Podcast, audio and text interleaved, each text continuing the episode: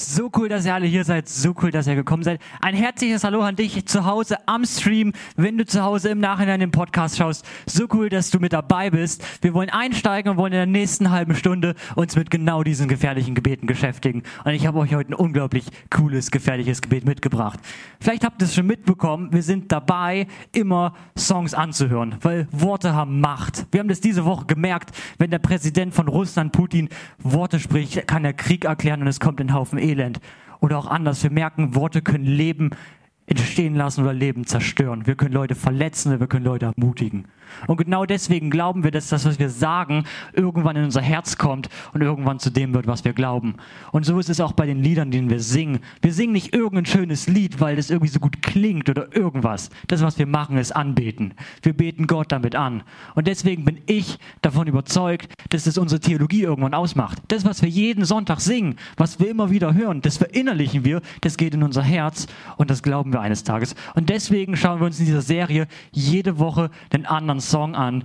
Und diese Woche habe ich euch einer der grandiosesten Songs überhaupt mitgebracht. Es ist nicht ganz der bekannteste Worship-Song überhaupt. Der bekannteste Worship-Song ist Großer Gott, wir loben dich. Der ist am häufigsten gesungen, der bekannteste. Aber die etwas moderneren Gemeinden singen diesen Song auch alle. Ihr habt ihn gerade schon gehört. Es ist Oceans. Und um euch mal zu zeigen, dass das nicht nur irgendwie so ein Song ist, der ein bisschen bekannt ist, habe ich euch mal eine Statistik mitgebracht. Ich habe mal bei Google nachgeguckt was so die Streams betrifft. Ihr seht, wir haben 680 Millionen Streams auf Spotify und 560 Millionen auf YouTube. Also über eine Milliarde Mal wurde dieser Song im Internet gestreamt. Das ist viel. Ich habe euch Apache mitgebracht, das aktuell beliebteste Lied in Deutschland, hat nicht so viele Streams. Und auch der Song Breakthrough, wo Sven letzte Woche drüber gesprochen hat, hat nicht ansatzweise so viele Streams. Sind ein paar weniger, aber auch ganz schön schlecht. Von daher seht, es ist ein unglaublich beliebter Song. Ihr kennt den vielleicht, ich habe den schon in unzähligen Fernsehsendungen gehört, wenn irgendwie so dramatische Stimmung ist, wenn irgendwie Stimmung aufgebaut werden muss, dann kommt immer Oceans im Hintergrund. Es ist so der Stimmungssong. Da hört man ihn immer, es ist dramatisch oder traurig aber es ist nicht nur so, dass das irgendwie ein cooler Song ist, der von zig Milliarden Menschen gehört wurde, sondern es ist auch ein Song, mit dem ich was Persönliches verbinde. Vor einigen Jahren habe ich mich entschieden, mich taufen zu lassen, habe gesagt, ja, ich möchte mit Jesus durch Leben gehen. Und bei uns in der FWG gibt es so eine Art Brauch. Wir dürfen uns immer, wenn wir uns taufen lassen, einen Song aussuchen. Und dieser Song wird dann im Gottesdienst gesungen. Und ich habe damals überlegt und habe gesagt, nein, ich möchte nicht einfach nur irgendeinen Song aussuchen, weil es einfach gut klingt oder irgendwas, sondern ich möchte mir einen Song aussuchen, den ich an diesem Tag bewusst mir wünsche, weil ich das als der Hymne über mein Leben stellen möchte, weil ich sage, dieser Song soll das ausdrücken, was ich leben möchte. Der soll mich prägen. Mit dem möchte ich durchs Leben gehen. Da möchte ich später noch dran denken, wo ich dachte, ich möchte einen Song mit Inhalt. Und deswegen habe ich gesagt, ich nehme genau diesen Song, weil ich glaube, genau dieser Song Song drückt einfach so viel aus. Und er drückt eine Art des Glaubens, eine Art des Lebens aus, die ich haben möchte, wie ich leben möchte, dass die Leute später mal, wenn sie über mein Leben gucken, sagen, ja, genau das, was der Song als Inhalt hat, das ist das, was der Typ gelebt hat. Und von daher wollen wir einsteigen in den Song. Und ich habe ein bisschen bei Google recherchiert. Es ist so, oh, äh, Hillsong United, die Band, die den Song geschrieben hat, die haben relativ schnell die Melodie gehabt. Die hatten die Melodie, Mann, das ist eine coole Melodie, das wird ein cooler Song aber die hatten keinen Text. Und die haben geschrieben und geschrieben, sie hatten so eine Art, sie wussten, sie wollen über eine Art des Glaubens, eine Art des Lebens schreiben. Aber sie hatten keinen Text und haben sie überlegt und hin und her. Und nach drei Monaten hatten sie immer noch nichts. Und dann haben sie einfach gesagt, okay, gut, der eine hatte einen Freund, das ist professioneller Geschichtenerzähler. Wusste nicht, dass es den Beruf gibt? Der erzählt Geschichten, davon lebt er. Die haben sie angerufen und gesagt, ey, du, hör zu, wir haben da die Melodie, haben den vorgespielt. Hast du eine Idee, was wir für einen Text dem Song geben können? Weil irgendwie wir hatten so, es, es hat nichts hat gepasst zu dieser Melodie. Und er hat kurz überlegt und hat dann gesagt, Leute, hört zu, ich habe eine Idee. In Matthäus 14, 22 bis 33 gibt es eine Bibelgeschichte. Und nimmt doch diese Geschichte und erzählt sie auf eine künstlerische, erzählerische Art und Weise in diesem Song. Und dann haben sie das gemacht und so ist dieser Song entstanden. Und es ist so, ich habe euch heute mal einen kleinen Augenzeugen von damals mitgebracht, der euch das erzählt, was er damals mit Jesus erlebt hat. Leider konnte er nicht persönlich kommen, deswegen habe ich euch ein Video mitgebracht. Clip ab. Wir Jünger in einem Boot mitten in der Nacht bei einem Riesensturm. Und dann schauen wir so in die Ferne, sehen eine weiße Gestalt auf uns zukommen. Wer ist es? Jesus. läuft der Kerl einfach auf den Wellen auf uns zu. Wir konnten es nicht glauben. Wir hatten natürlich die Hosen gestrichen voll, komplette Angst, dass wir gleich untergehen und sterben. Und dann ruft Jesus so von der Ferne, hey Jungs, kein Thema, wird alles gut. Und dann bei uns so einer, ja, warum bezweifle ich das? Wer war das? Thomas natürlich. Thomas, der alte Zweifeler, gell? Und ich so, ja, natürlich, weil du bis zum Hals im Wasser stehst. Und äh, na, dann rufe ich so großkotzig zu Jesus rüber. Hey Jesus, wäre echt super, wenn du mal wieder eins von deinen Wundern auspackst. Das war jetzt echt voll schön, auch angebracht. Wir würden es begrüßen. Und dann so mit dem letzten Galgenhumor presse ich noch raus. Ja, ich könnte ja auch zu dir rüberkommen, wenn es ist. Und ich habe vergessen, dass Jesus alles immer so wörtlich nimmt. Und dann sagt Jesus so, okay Petrus, okay Petrus, komm rüber. Und ich dachte mir so, nein. Ich habe so umgeschaut, erwartungsvolle Blicke. Ich konnte ja keinen täuschen. Musste ich meinen Mann stehen, habe den ersten Fuß gesetzt und dann den zweiten. Und das Wasser hat mich getragen. Ich konnte es nicht fassen. Es hat mich getragen. Ich bin dann auf Jesus zugegangen, erst noch ein bisschen ängstlich und dann immer zuversichtlicher. Dann angefangen, das ganze Programm, Rad gemacht, Flickflack, Rückwärtssalto und dann bin ich so auf Jesus zu mit einem breiten Grinsen im Gesicht. Hey, ich bin total gefreut. Dann haben wir angefangen zu feiern. Das war, war schön. Ja. Ciao. Okay, ich habe ein kleines Detail vielleicht vergessen. Ein kleines. Aber wer interessiert sich schon für Details, ne?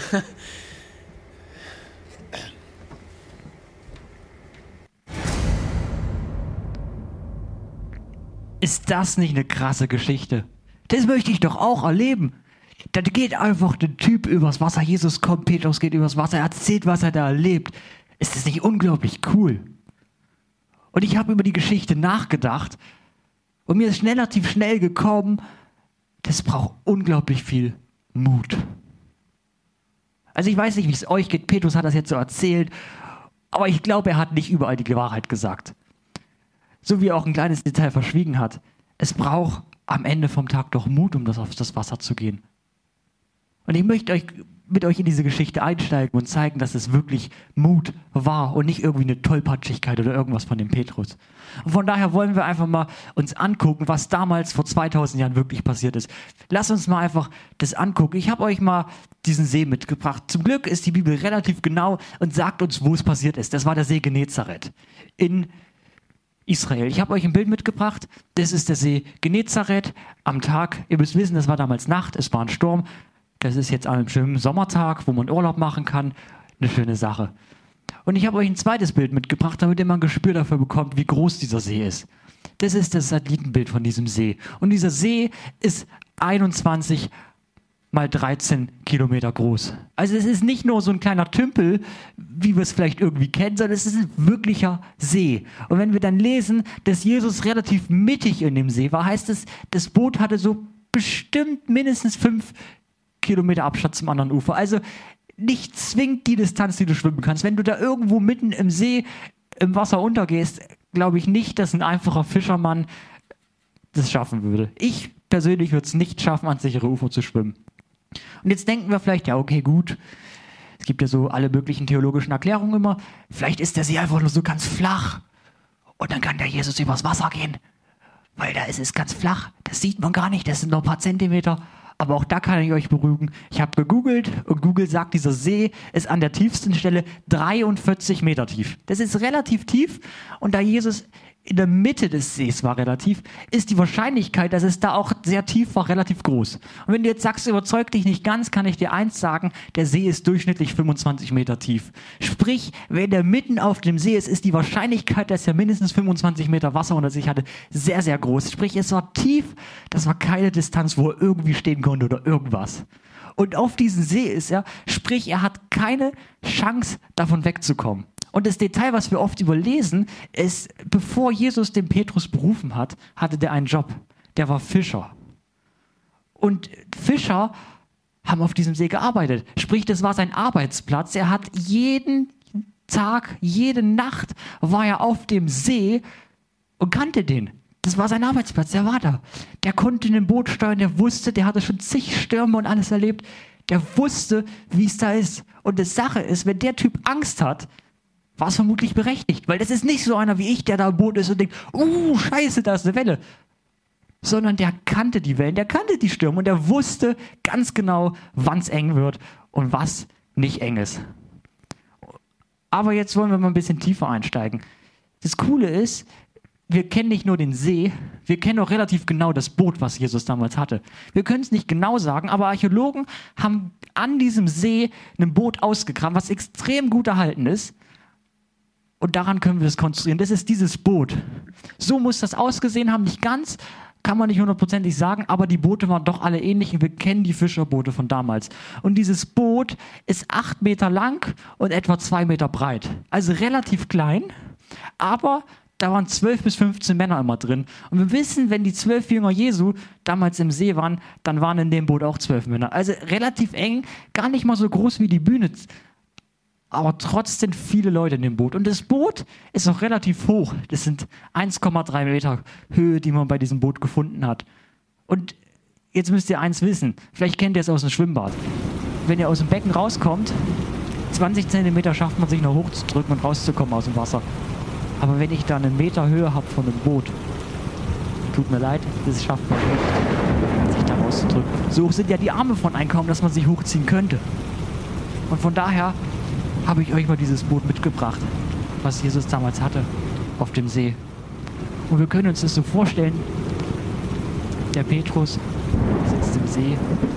Wir lesen in der Bibel, es ist Nacht, es ist dunkel, es ist Sturm vermutlich noch ein Gewitter, können wir heutzutage sagen. Und jetzt überlegt euch mal, stellt euch in diese Situation hinein. Ihr sitzt hier in diesem Boot, habt sowieso schon Lebensangst, weil es schaukelt und ihr seid, uh, gar nicht gut, ihr kennt es. Und dann kommt da dieser Jesus, ihr erschreckt euch sowieso schon. Und dann, plötzlich, steht der Petrus auf Ihr wisst, das sichere Ufer ist weg. Ihr, ihr, kommt nicht mehr ins Boot zurück. Ihr habt keine Rettungsweste, kein Rettungsboot. Und er setzt den Fuß raus und den anderen Fuß raus und läuft übers Wasser. Ich kann es euch nicht anders sagen. Der Petrus, wenn der dieses Boot verlassen hat, hat er zwei Möglichkeiten. Entweder er läuft hier übers Wasser, wie wir es lesen, oder er fällt einfach ins Wasser und er säuft. War halt einfach unglaublich dumm. Vielen Dank, ihr könnt wieder das Licht anmachen den Sturm aus. Ihr seht, das braucht Mut. Das ist nicht, also tut mir leid. Man ist tollpatschig, man sagt vieles Dummes. Aber ich glaube, in einer Situation, wo du sicher weißt, das kostet dich dein Leben, bist du nicht mehr tollpatschig und sagst, okay Leute, sorry, große Klappe gehabt, aber ich gehe nicht aus dem Boot. Ich glaube, genau deswegen braucht es Mut. Und diesen Mut, das lesen wir auch in der Bibel, weil wir lesen in Matthäus 14, 28 das, was Petrus damals zu Jesus gesagt hat. Wir lesen, da sagte Petrus, Herr, wenn du es bist, dann befiehl mir, auf dem Wasser zu dir zu kommen. Das ist keine tollpatschige Sache nach dir irgendwie, sondern Jesus sagt, befiehl mir, auf dem Wasser zu kommen. Er sagt im Prinzip, Jesus, befiehl mir diese halsbrecherische, mörderische Aktion, zu dir zu kommen auf dem Wasser. Ist es nicht krass? Und ist das nicht ein gefährliches Gebet, was der Petrus da spricht? Weil der doch so ein verrücktes Gebet hat. Und das ist echter Mut, den wir da finden. Die Frage ist, was betest du? Betest du ein Gebet, wo du um Wunder bittest, wo du sagst, Jesus, lass was Großes geschehen. Was, was über unseren Verstand hinausgeht. Und an der Stelle muss ich euch einfach einen Vers bringen, den ihr vermutlich alle kennt, der unzählige Male schon zitiert ist, aber der einfach unglaublich gut da reinpasst. Wenn wir Thema Angst haben, kommt immer 2. Timotheus 1, Vers 7. Denn Gott hat uns nicht gegeben den Geist der Furcht, sondern der Kraft, der Liebe und der Besonnenheit. Den Vers kennt ihr vermutlich alle. Und ihr kennt vermutlich auch diese typische Auslegung, das ist der Heilige Geist, den wir haben und mit dem haben wir keine Angst, sondern Kraft. Das ist auch völlig richtig und das will ich auch gar nicht falsch reden. Aber es gibt auch noch eine zweite Art und Weise, wie man den Vers lesen kann. Und ich glaube, beide stimmen und beide gehören zur Wahrheit. Die zweite Art und Weise ist, dass man anstatt Geist auch lesen kann, eine Art Einstellung, unsere Lebenshaltung. Und dann sagt die Bibel hier, unsere Lebenshaltung, unsere Einstellung zum Leben ist keine Einstellung der Angst, sondern eine Einstellung der Kraft, der Liebe und der Besonnenheit. Was ist deine Einstellung? Bist du ein Mensch, der Angst hat, der im Boot sitzt, wie der Thomas vielleicht, sagt, scheiße, ich gehe unter? Oder bist du jemand, der diese Einstellung zum Leben hat? Nein, ich habe Kraft, ich habe Liebe für die Menschen und ich habe Besonnenheit.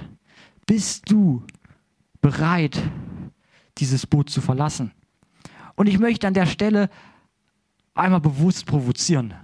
Ich glaube, dass Gott uns nicht geschaffen hat als Angsthasen. Gott möchte keine Angsthasen. Gott sagt, die Einstellung eines Christen ist eine Einstellung der Kraft und keine Einstellung der Angst. Angst ist nie göttlich. Aber jetzt stellt sich für uns natürlich die Frage, wie können wir das schaffen, keine Angst zu haben? Weil ich meine, da sitzen irgendwie zwölf Jünger im Boot und nur einer verlässt das Boot. Wie können wir da hinkommen, dass wir keine Angst haben?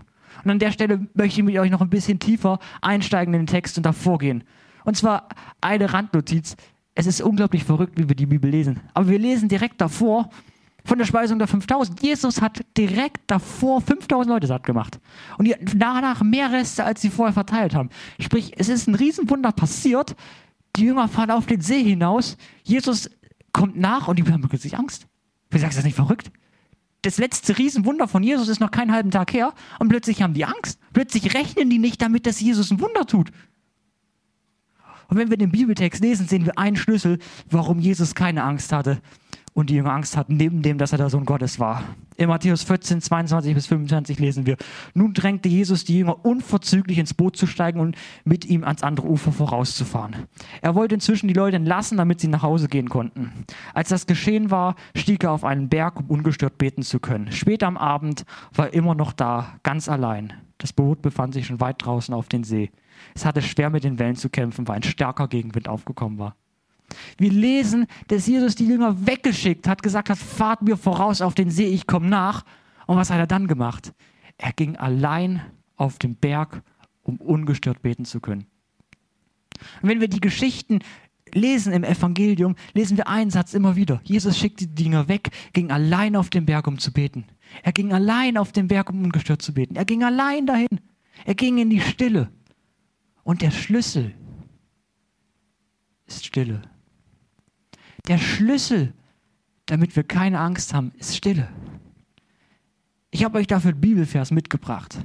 Psalm 46, Vers 11, der genau das ausdrückt, was in der Stille passiert. Da lesen wir, seid still und erkennt, dass ich Gott bin. Ich will erhaben sein unter den Völkern. Ich will erhaben sein auf der Erde. Wenn wir in die Stille gehen, und Stille bedeutet nicht, dass wir noch irgendeine musikalische Normalung haben bedeutet nicht, dass wir irgendwie das Handy noch da haben und sind so, ah, ich habe jetzt hier gerade Instagram und ah, oh, WhatsApp habe ich, oh, das muss ich jetzt ganz schnell noch. Nein, Stille ist da, wo du dein Handy weglegst, am besten in einen anderen Raum, wo du nichts hörst, außer deinen eigenen Atem. Das ist Stille. Hast du schon mal deinen eigenen Atem gehört? Wenn nicht, warst du noch nicht in der Stille. Und das ist diese Stille, die wir suchen müssen, wo wirklich nichts ist. Nichts außer wir und Gott. Und in dieser Stille, da liegt diese Verheißung drin, wir werden erkennen, wir werden erkennen, wer Gott ist. In der Stille. Und deswegen müssen wir unbedingt in die Stille gehen. Und wenn ich dich heute zu einer Sache ermutigen kann, wenn du eine Sache heute mitnimmst, dann ist es das, geh am besten jeden Tag in die Stille. In die Stille, wo wirklich nichts ist. Denn da wird Gott sprechen. Du wirst Gott erkennen. Du wirst diese Lebenseinstellung, diesen Geist der Kraft bekommen und wirst damit durchs Leben gehen. Ich erlebe das immer wieder selber. Aber an der Stelle muss ich euch auch warnen. Weil es ist so, in der Stille wird Jesus sprechen. Und alles auf dieser Welt hat immer einen Preis, ob wir ihn sehen oder nicht. Ich habe euch ein Beispiel mitgebracht, um zu zeigen, dass alles seinen Preis hat. Hier seht ihr ein Bild von meinem absoluten Lieblingsstadion meines absoluten Lieblingsvereins. Vielleicht könnt ihr es erraten, vielleicht auch nicht. Wir hatten heute einen unglaublich wichtigen Derby-Sieg. Und wenn ich jetzt Fan dieser Mannschaft bin, habe ich auch einen Preis zu zahlen. Auch wenn man es nicht glaubt, aber ich muss entweder eine Eintrittskarte für dieses Stadion bezahlen, um das Spiel sehen zu können, um dem, mit dem mitzuleiden, oder ich muss halt ein TV-Abo bezahlen, um die Spiele im Fernsehen zu sehen. Sprich, wenn ich selbst als Fußballfan schon einen Preis habe, dann hat auch Nachfolge Jesu einen Preis. Dann hat es auch einen Preis, wenn ich in die Stille gehe, Jesus zu mir spricht, durch ihm folge. Und der Preis der Nachfolge ist alles. Das klingt jetzt vielleicht radikal, Jetzt denkst du dir vielleicht, das ist ja, das kann ja gar nicht sein. Aber ich glaube, dass Jesus genauso das meint. Ich habe euch einen Bibelvers mitgebracht, was Jesus kurz nach dieser Geschichte, zwei Kapitel später zu seinen Jüngern sagt, wo er über genau diesen Preis spricht. Dann sagte Jesus zu den Jüngern, wer von euch mir nachfolgen will, muss sich selbst verleugnen, sein Kreuz auf sich nehmen und mir nachfolgen. Wer versucht, sein Leben zu behalten, wird es verlieren. Doch wenn sein Leben für mich aufgibt, der wird das wahre Leben finden. Der Preis ist das Leben eines. Man muss das Leben aufgeben, man muss das Kreuz auf sich nehmen, man muss sich selbst verleugnen. Das ist der Preis. Und da muss ich dich ausdrücklich verwarnen. Wenn du Jesus nachfolgen willst, ist das der Preis. Ja, du hast einen riesigen Gewinn. Jesus sagt, wer sein Leben verliert, für mich wird es gewinnen. Der Preis ist noch viel größer. Aber der Preis ist hoch. Äh, der Gewinn ist viel größer, aber der Preis ist hoch. Und jetzt denkst du, das ist vielleicht alles schön. Vielleicht sagst du, okay, gut, ich bin bereit, diesen Preis zu zahlen. Das ist es mir wert mit Jesus. Ich möchte ganze Sache mit Jesus machen. Aber jetzt, so, was ist so, wir haben den Schlüssel und, und, und, und, und. Aber was ist so diese Überlebensstrategie, wie wir als Christen überleben können im Alltag?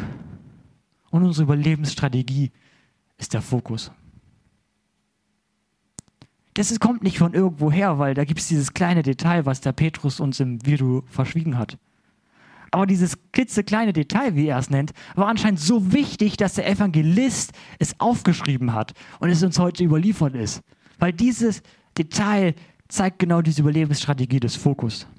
Wir lesen davon in Matthäus 14, 30 bis 32. Als er sich umsah und die hohen Wellen erblickte, bekam er Angst und begann zu versinken.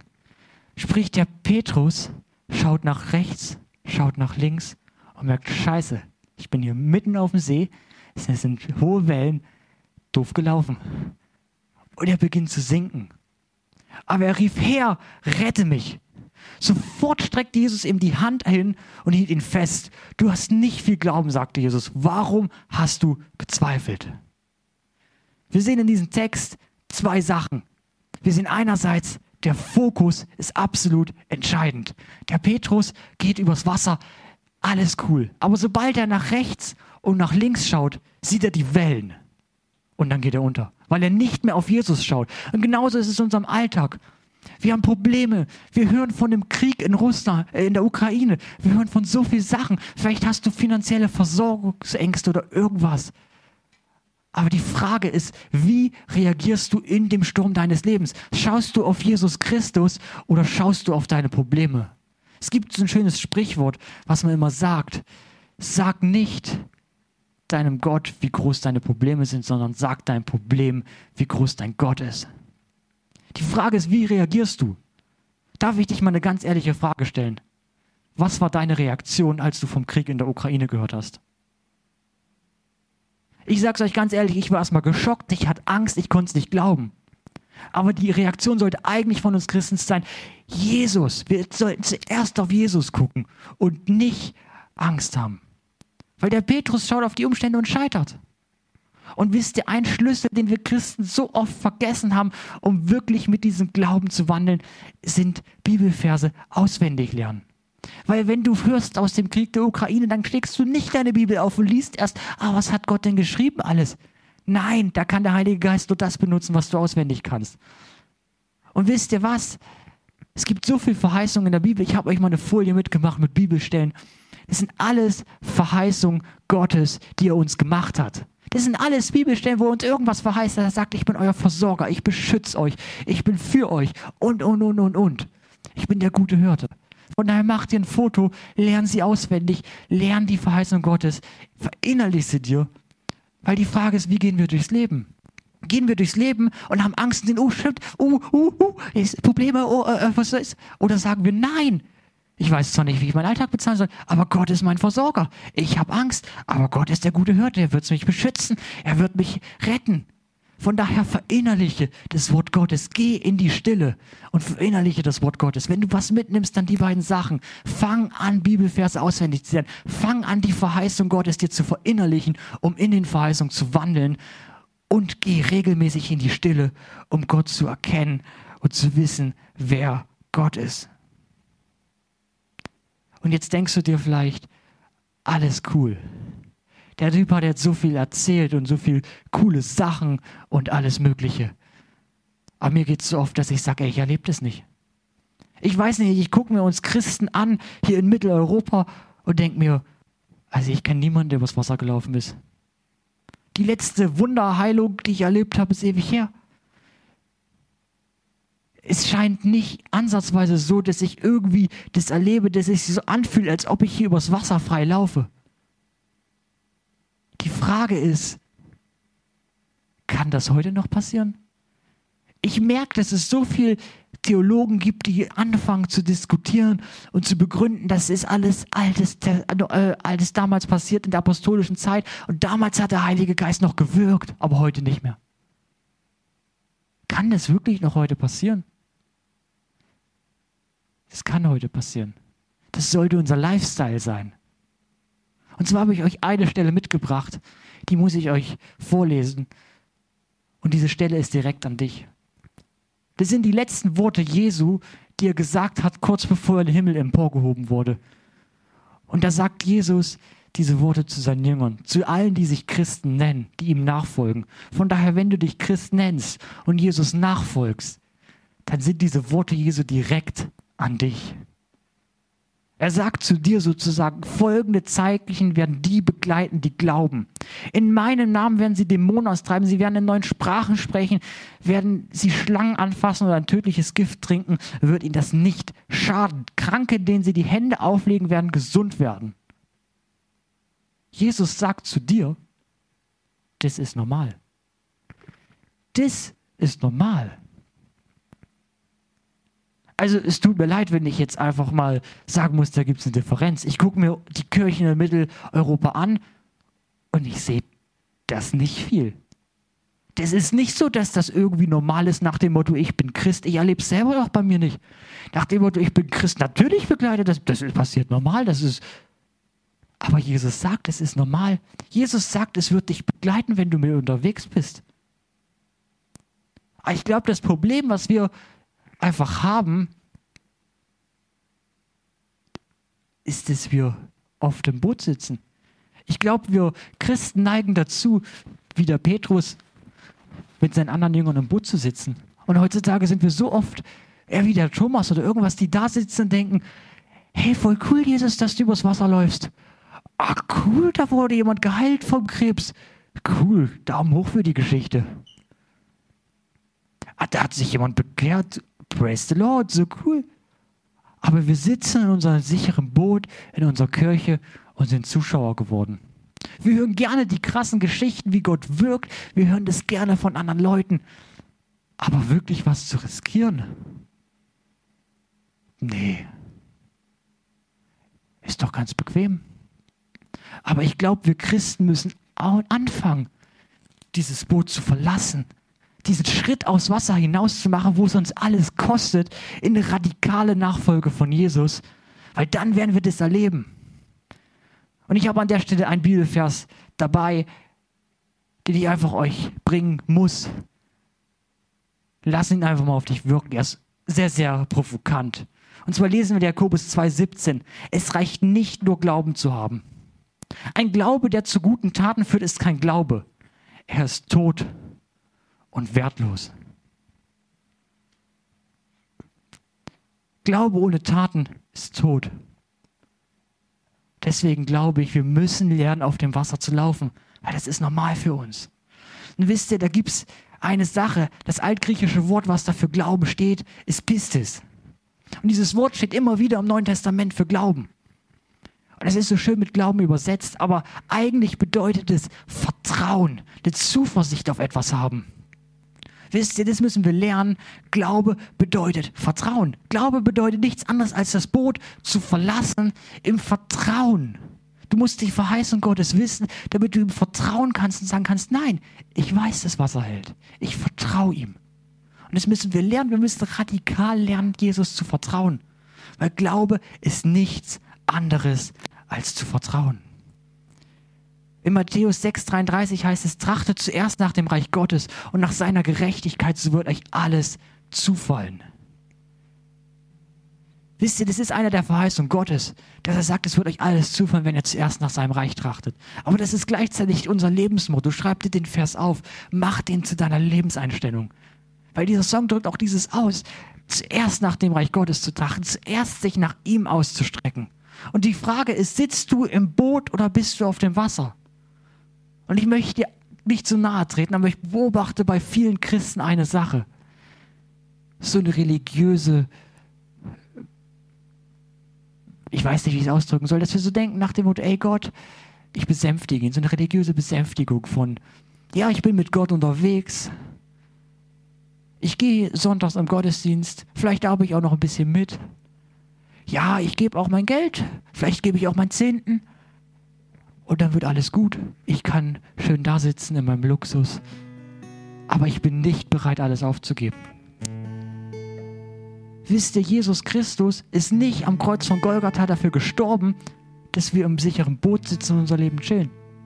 Es tut mir leid, ich kann es nicht anders sagen. Der ist am Kreuz verblutet, dafür, dass wir ihm radikal nachfolgen. Und der war bereit, alles zu geben, sein Leben zu geben. Und wir sollen das Gleiche tun. Und es ist nicht so, dass er gesagt hat nach dem Motto, ja komm, das langt schon, wenn du einmal pro Woche im Gottesdienst gehst. Langt? Nein! Wir müssen lernen, radikal Jesus Christus nachzufolgen.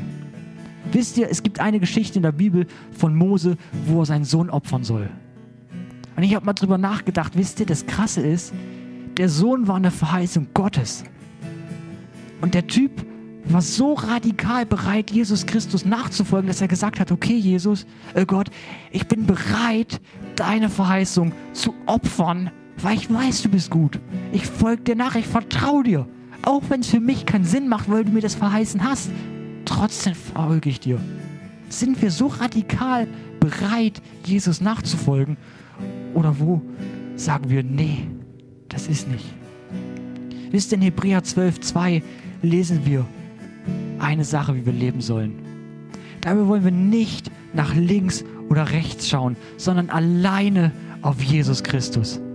Das ist das, wie wir leben sollen. Nicht nach links oder rechts, sondern allein auf Jesus Christus. Lass uns das wirklich zu unserem Lebensmotto machen, dass wir durchs Leben gehen und sagen, ich schaue allein auf Jesus Christus und radikal allein. Und ich schaue nicht nach links oder rechts. Meine Umstände sind mir egal, weil ich weiß, wer Gott ist und dass ich mit Gott unterwegs bin. Wisst ihr, in dem Song gibt es eine Zeile, die genau das ausdrückt. Wenn wir das singen, Spirit lead me, where my trust is without borders. Let me walk upon the waters, wherever you would call me. Take me deeper than my feet could ever wander, and my faith will be made stronger in the presence of the Savior. Wisst ihr, dieser Song handelt genau davon, dass uns Gott dahin leiten darf, wo unser Vertrauen ohne Grenzen ist, vielleicht größer, als wir uns je gedacht haben, und dass wir alleine ihm vertrauen dürfen. Die einzige Sicherheit, die du als Christ haben darfst und kannst, ist Jesus Christus, ist die Gegenwart deines Retters. Das ist die Sicherheit. Und von daher wollen wir diesen Song jetzt singen, aber wir wollen ihn nicht einfach nur singen, weil es irgendein emotionaler, cooler Song ist, den wir irgendwie irgendwas singen, sondern wir wollen den Song singen als eine Art Statement für unser Leben. Wenn wir den jetzt singen, steh bewusst auf und erheb deine Stimme und sag, Jesus, ich bin bereit, so zu leben. Ich bin bereit, aufs Wasser zu gehen. Sprich du zu mir und verändere mich. Von daher lasst uns jetzt aufstehen, lasst uns unsere Stimme erheben und lasst uns wirklich dieses als ein Statement in die geistliche Welt singen. Jesus, ich glaube daran. Führ mich aufs Wasser, ich bin bereit.